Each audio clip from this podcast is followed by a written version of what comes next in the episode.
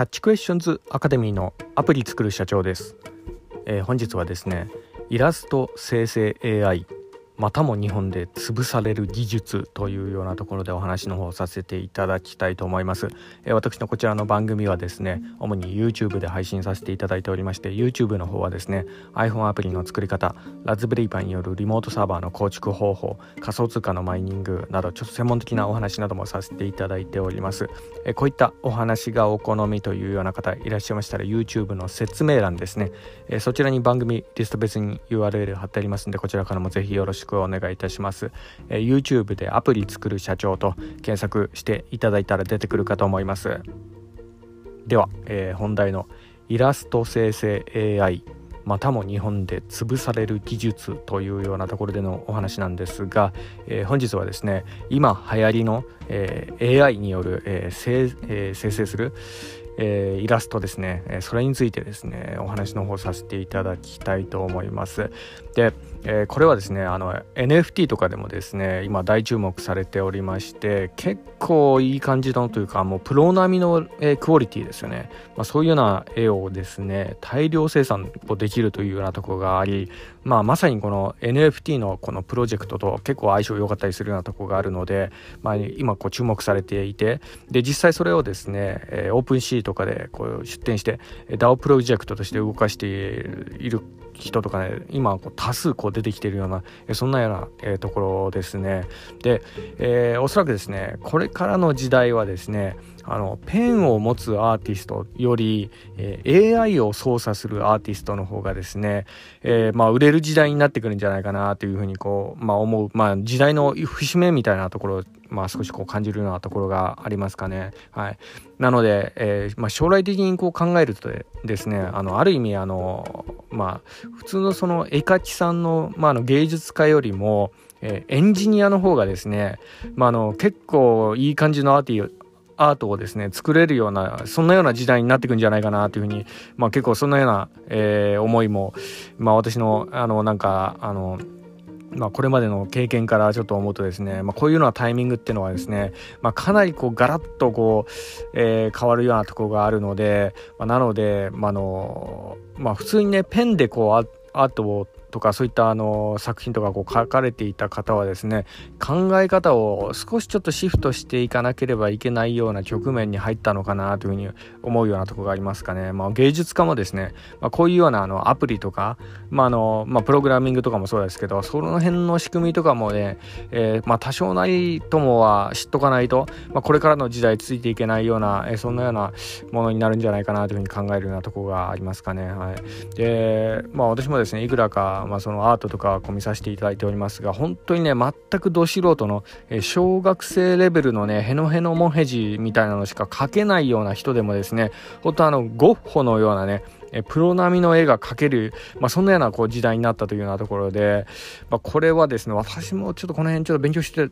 た方がいいかなという感じで今ねちょっと焦ってるようなところでもあるんですけどまああのとにかくですねまあこの今こう大注目されているこの AI アートのこの技術ではあるんですが、まあ、これでがですね、まあ、あの本題に入りますけど日本でですねまたこう潰されそうなそんなような予感が今こう出てるんですね。で、こちら、あの、ネトラボのニュースの引用なんですけど、え何でもですね、イラスト生成 AI の、えー、ミミックっていうのがありまして、えー、それがですね、ベータ版のて、えー、提供を停止するみたいな、えそんなようなところで今こう取り上げられているようなところがあります。まあ、なんでも、その、まあ、アプリを使うとですね、え有名な漫画家のこの絵とか、そういったものをこう学習させて、えその漫画家の、え作品を、え素人がこう大量生産できてしまうみたいな、えそんなようなところにこうなるらしいので、で、それをですね、今あの、えー、まあ、大人たちが今懸念してるみたいなそんなようなところがあるみたいなんですよね。はい、でまあもちろんねあの名前が良くなかったかなっていうようなところありますよね。そのイラスト生成 AI のあのミミックっていうね模倣するっていう英語で、えー、まあ真似するみたいなそんなような意味ありますけどまああのこのミミックとかいうそういうね名前を付けちゃったことがまあ一つ良くなかったかななというようなところですよね。なんかあの AI 学習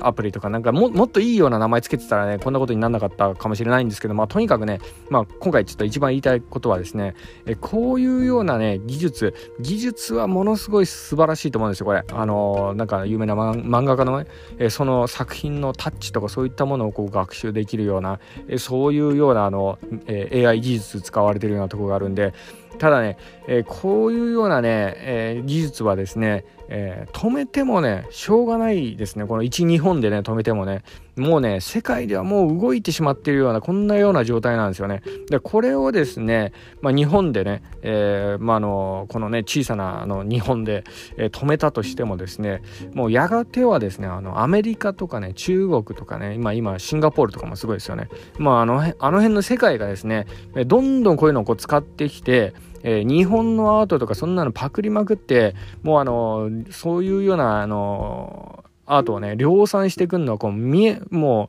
うあのまあ火を見るより明らかですよね。なんでそういうような時代にもう来るのはねもう確実に決まってるようなもんなんでなのでこんこういうような技術を今の日本のしょうもない規制で止めちゃダメですよね。止めるぐらいだったら先を走った方がいいかなっていうそのような感じですよ。まあとにかくそのね日本のねこう素晴らしい技術っていうのは本当世界にこう流出してったところがあるんですよね。例えばトヨタの車の技術とか、えー、iPhone のね日本の部品メーカーの技術とか、えー、そういったのも海外にこうどんどん流れてしまったんですけどまあそれね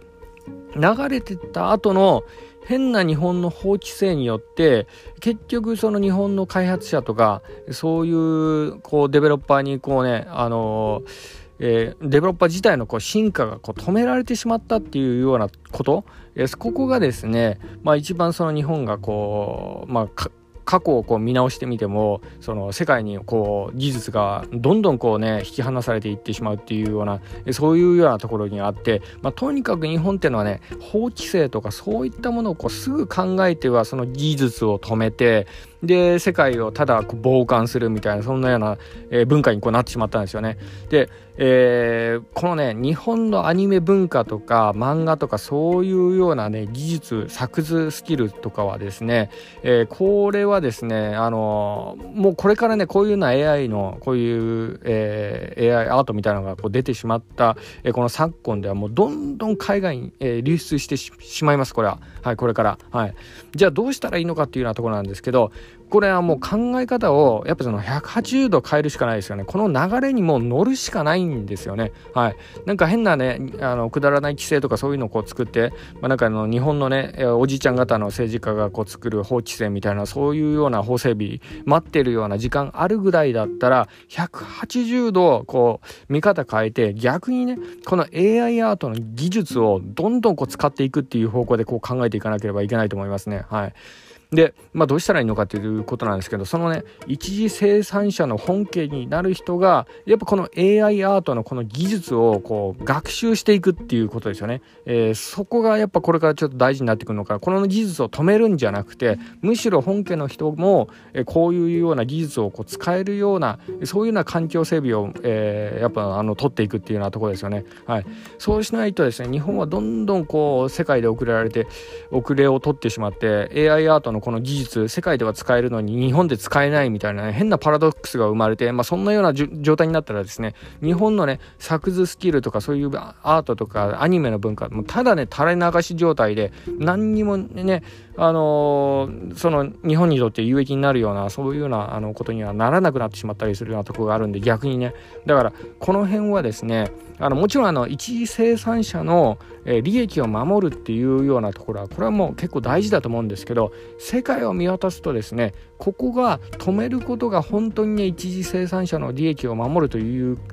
ことにやっぱちょっと懐疑的かなというようなところなんですよね。それよりもですね本家のアーティストの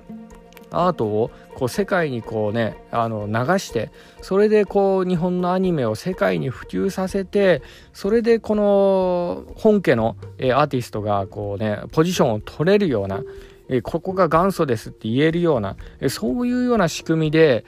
やっぱそのやってっていくっていうのが、やっぱいいんじゃないかな。変な法規制でね、こういう AI アートの技術を止めるんじゃなくてね、はい。まあ、例えばあの NFT とかそういうものとかなんかそういうような技術も取り入れたりすればですね、本家っていうのがやっぱその明らかになりますし、まあ、あの、そういうような、あの、技術ですよね。Web3 のこの技術をこう、まあ、駆使してこう使いながらですね、やっぱその日本にとってこう有益になるような、えそういうようなことをやっぱこれから考えていかなければいけないかなというようなところで、本日このように収録させていただいた、え次第でもあります。やっぱね、あの、芸術家がね、えー、多少なりともこうエンジニアとしてのこうスキルをこう、あの、えー、身につけるというのもですね、えこれからあのやっぱその日本でこう、えー、結構大事なあのまあ、文化にもなってくるかなというようなとこがあるんでね、えーまあ、ぜひねあの多少なりともねその、まあ、こういったあのプログラミングなり、えー、何かこうまあねプログラミングとかまではいかなくてもですねアプリをこうね、えーまあ、使いこなせるような、ね、えー、そういうようなねテクニックとかをこう芸術家の方がですね身につけていってほしいなというような、え、ところで、まあ、本日述べさせていただきました。本日は以上になります。では最後にいつもと同じ言葉で締めさせていただきたいと思います。IT エンジニアに栄光あれ。